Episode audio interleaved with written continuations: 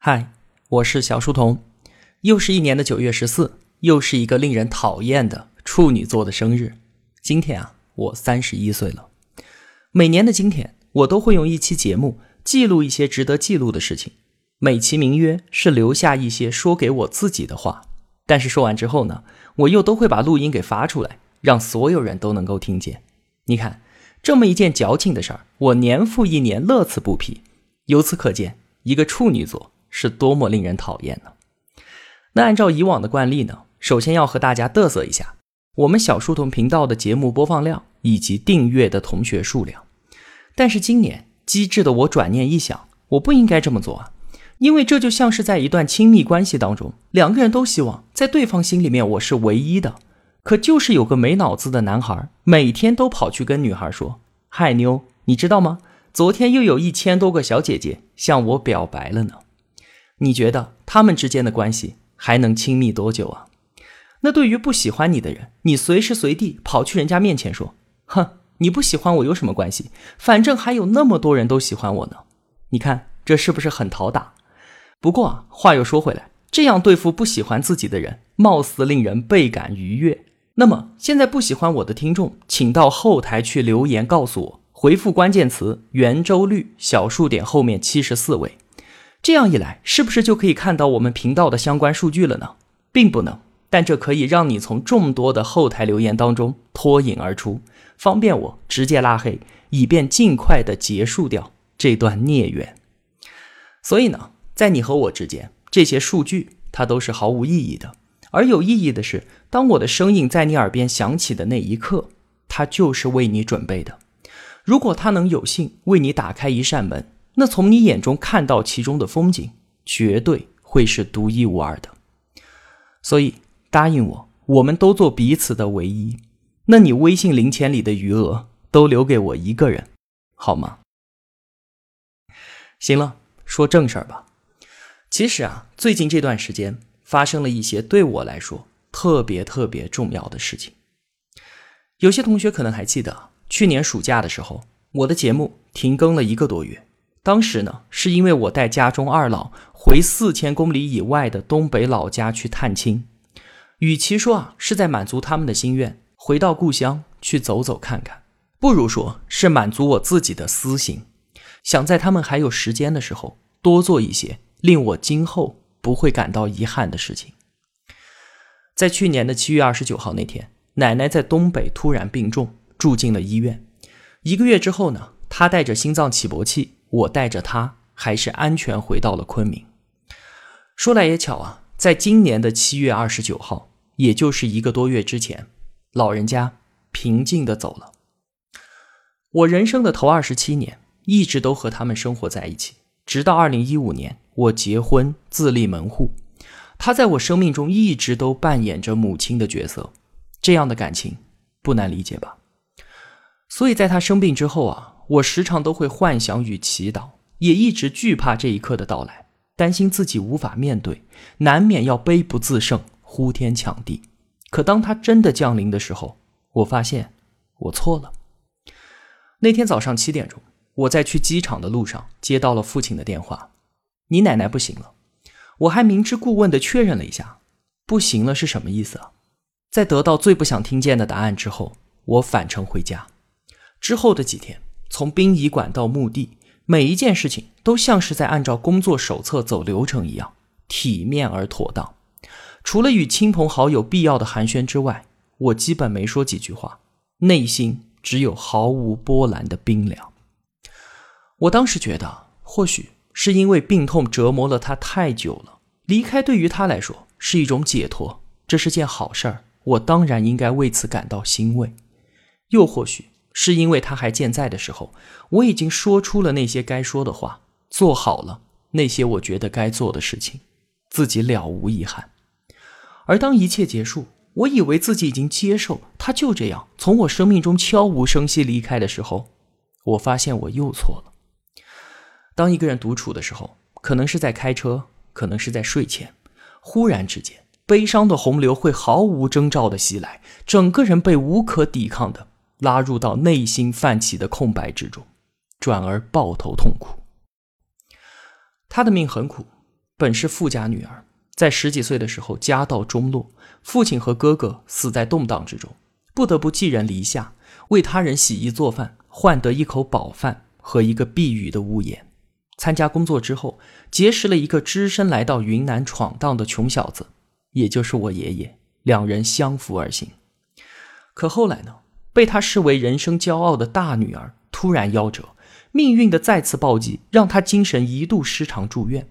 或许啊，上苍也懂得适可而止。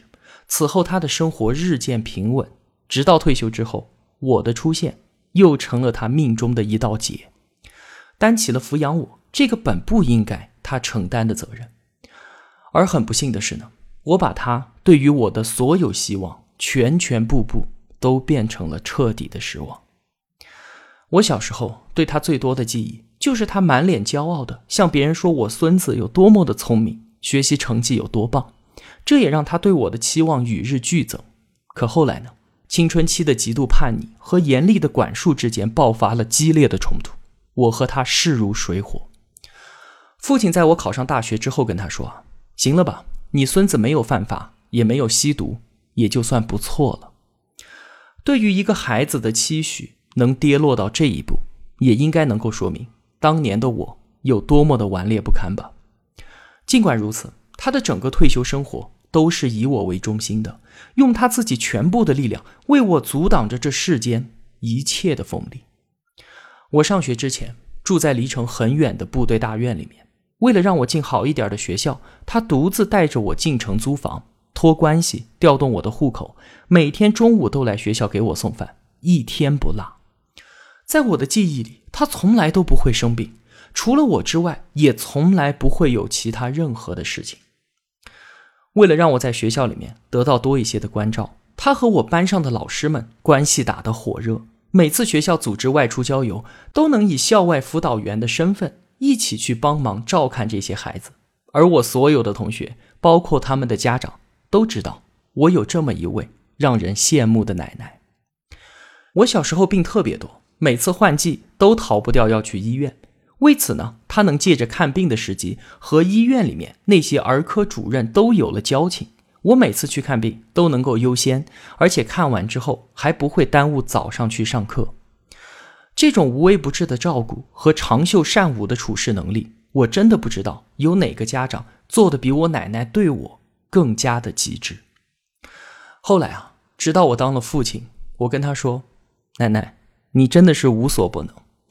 当年你为我做的那些事情，现在我为乐乐却一样都做不到。直到二零一五年，我结婚成家，这个不成器的孙子也算是不用让他那么牵挂了。可没过几天，就检查出了癌症。医生说他时间不会太长，但他竟然又与命运抗争了四年，最后在昏迷了一百二十天之后，才平静的离开了人世。他辛苦了一辈子，和生长在那个年代、仔细品尝过生活苦涩的老人们一样，一生都克勤克俭，不舍得一丝一毫的浪费。洗脸毛巾都已经搓成纱布了，我们实在看不下去，买了新的回去。可我们前脚一走，就被收进了箱底。他出门着装整洁，可是贴身的衣服呢，却都是破烂不堪。虽然也有不少漂亮的衣服，但是只有逢年过节，或者是家里面来客人的时候。才会拿出来穿一下，之后又放回衣柜。他走了之后，从他的衣柜里翻出了很多的新毛巾和崭新的衣物，生前都没有怎么享用过，而走了之后，这些东西也都跟随他付之一炬。年轻的时候我就不理解，说现在生活好了，有钱了，可他为什么还要这样自虐般的节俭呢？言语中充满了轻蔑与不屑。后来我才慢慢想通。这和钱多钱少没有任何的关系，这只是他保持了一生的生活习惯罢了。也只有经历过那个年代，真正用双肩承担过生存重压的人，才能够感同身受。在我结婚买房的时候，老人家递给了我一本存折，里面就是他这辈子绣花针挑土般积攒下来的全部积蓄，毫无保留。在我刚刚参加工作的时候。作为一个无知无畏的愣头青，总免不了被真实世界一顿胖揍。他看我整天哭丧着脸，跟我说：“工作不好干，就回来吧，有奶奶在呢。我笑着说没事儿，然后转身回房间，拿被子蒙着头就哭了。直到今天，这也是最让我内心安定、最能感受到力量的一句话，因为我无论在外面经历了怎样的不堪，这里都有一份特别踏实的温柔在守候着。只要我知道他在，就能让我坚持的更久一些，走得更远一点。在他抗癌的那段时间里面，所表现出的豁达与乐观，让包括医护人员在内的所有人都赞叹不已。他总是能从我看他的眼神中读出心痛与哀怨，然后对我报以微笑说：“没啥，我感觉挺好的。”他和医院里的小护士们相处的特别好，有人家庭出了些状况。还来向我奶奶倾诉，他还开导人家呢，说离啥婚不准离，哪家免得了磕磕绊绊，忍一忍过了也就挺好的。去年一段时间，我身体出了些小毛病，莫名的头晕，反倒是他在宽慰我，让我放轻松一些，分散注意力，别总想着，尝试着和病痛共处。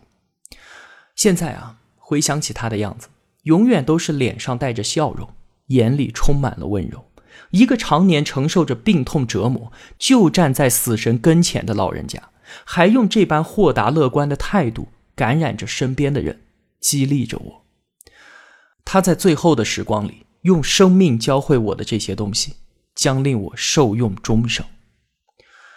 在过去的日子里，无论是我上学、上班、出差还是放假，不管我在外面疯玩了几天，无论我什么时候回家，他永远都在。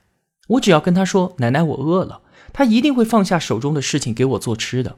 这份确定的安稳与踏实，从今往后就不会再有了。昨天是中秋节，也是我过的第一个没有他的团圆节。我回到那间老房子，唤了一声“奶奶”，四周的回响空洞而残忍。放心吧，我一切都好。我想你了，但没关系，你都操劳一生了。好好休息吧。就在前几天，我辞职了，结束掉了一段为期十年的国企工作生涯。以后啊，我就只是小书童了。谢谢正在听我说话的你，因为你的陪伴，我才有这次选择的权利。在《家有儿女》中饰演爸爸的高亚麟，在一档电视节目里面说：“父母是我们与死神之间的一堵墙。”哪怕你已经六十岁了，只要父母还在，那堵墙就在；而一旦父母走了，你就将直面死神，清晰的看到自己人生的尽头。没错，死亡是对生命最精准的教育。关于活着这件事儿，死亡它就是最好的老师，因为只有它的存在，生命才显得可贵。我们有限的时间该拿去做些什么，才值得让人深思，才让我们懂得什么叫做。向死而生。奶奶的离去让我再一次的认真思考，什么事情对我来说才是真正重要的？我自己的这一生要如何度过才是不留遗憾的？像这样类似的问题，一定在所有人的脑海当中都出现过，但是大部分人并不会去深入的思考它，只有极少数人会在认真想过之后，有决心把它变成令自己生活转轨的动力。然后坦然的接受由此带来的一切后果。现在我已经下了这个决心，也做好了承担一切后果的准备。我终于算是有资格说这样的话了。这般随心而动、纵身一跃的感觉，其实挺好的。有这样一个思想实验，我觉得特别有用。话说，我已经年过耄耋，躺在病床上，正在回想过往的时光。一定有很多的事情和选择是可以做得更好的。如果我能回到三十岁，我还会把时间花在当初的那些事情上吗？是不是有些遗憾可以被弥补，有些梦想可以再去追寻呢？想清楚了之后，随着一声响指，我回到了五十年前。现在二零一九年，我三十一岁，一切都还来得及，一切都还充满希望。我的生活就在这一刻重启，我满怀期待。辞职之后的第一件事情，我布置了自己的办公室，保持和单位时一样的作息时间。不一样的是呢，我又布置了一间只给我自己用的健身室。在参加工作之前，我在健身房混了一年多。工作之后呢，因为经常出差，就把这件事情给放弃了。而这一放就是十年。有人说啊，读书是为了能让自己与别人心平气和的交流，而健身呢，是为了让别人能心平气和的跟我好好的说话。这样说也不无道理了。其实我觉得，理性的灵魂和健康的身体是人生在世追求所有幸福快乐的先决条件，缺一不可。读书和健身这两件事情，时间越长，回报也就越大。那既然我早已不再急功近利，当然就很乐意把时间当做朋友，专心持续的做这些尽管需要些坚持，但在我看来特别重要的事情。另外啊，我把烟也戒了，从十几岁的时候开始抽了十多年，现在已经戒了十个月。每当提起这件事情，我都会说：“你可别惹我哈，我可是一个连烟都戒得掉的人，还有什么事儿是我做不出来的呢？”还有一点让我特别高兴的是，辞职之后，我就能从原来那种白天上班、晚上做节目那种令人窒息的忙碌当中解脱出来，我将有更多的时间去陪我的女儿乐乐。送她上学，接她放学，每天给她讲书，把我自己知道的事情和明白的道理都一点一滴的告诉她，用更多的时间去陪伴我的小公主成长。想到这些小幸福，确实让一个作为父亲的人内心瞬间的融化。我和乐乐妈讨论过，对于她最大的期望是什么？当然了，所有的父母都希望自己的孩子能够幸福快乐。那具体一些呢？我希望他能够享受得了最好的，当然也一定要能承受得了最坏的。无论在什么样的环境当中，都能够找寻到生活的意义，都能够获得感知幸福的能力。而至于是否有幸品尝到学业和事业上的成功，这并不是必须的。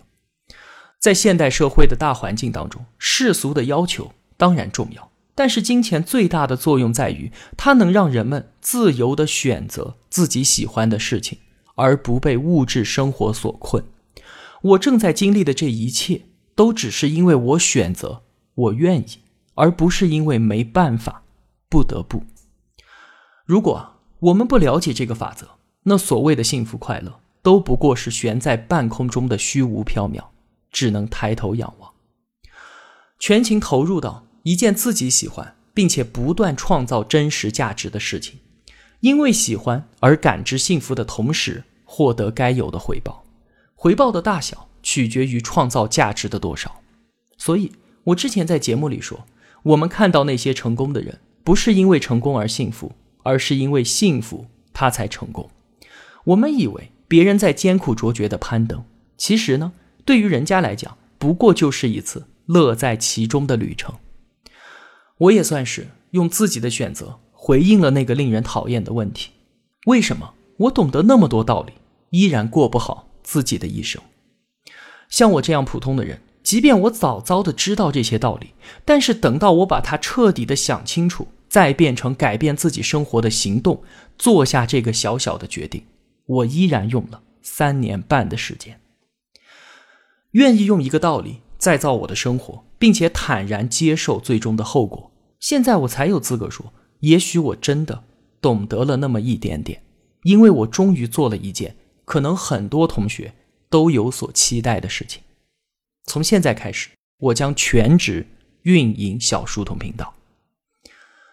那说到这里，很多同学可能都在担心了，说我辞职了，那小书童频道的节目是不是就要开始收费了呢？我当然。更需要同学们的支持，所以我刚才说，我们都做彼此的唯一。你的微信零钱就都留给我吧，这当然是句玩笑，但我也确实比之前更加的需要。但即便如此，我暂时不考虑内容收费，而是尝试用广告和电商的盈利模式。最近呢，我也在积极的筹备开设有赞电商，应该不会过太久就能和同学们见面了吧。而且大家也看到，近段时间在我的微信公众号里面出现了几次广告推送，很多同学都留言说为我有收益而感到高兴，谢谢你们，是真的有把我当成朋友，才会有这样的体谅与包容。我也会一直努力，让我们的频道在这个冷漠的世界当中，永远都保有一份温暖。最后呢，再提一句吧。前几天教师节，有很多同学来祝我教师节快乐，很感谢。但是我深表惶恐，受之有愧。因为不管小书童频道有多大的成长，哪怕我真的有给你带来了些许帮助，但是我永远都只是坐在你的课桌旁，帮你抄笔记，把我的所见所思与你分享的同学。这个个人定位是永远不会变的。